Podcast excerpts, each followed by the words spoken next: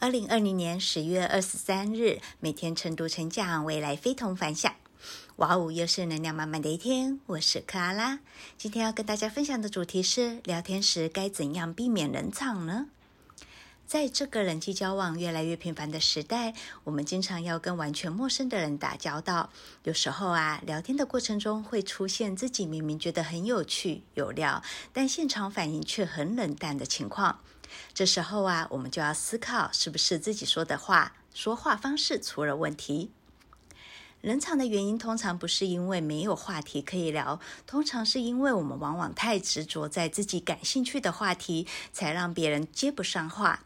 遇到这样的情况该怎么办呢？这里和你分享一个万能的句子，请教一下。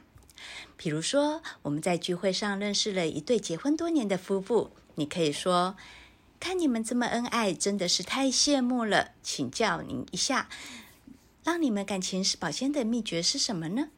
接下来，我们就可以让对方给的意见内容当中寻找关键字，捕捉谈话中的小火花，然后我们在其中的内容进行展开就可以了。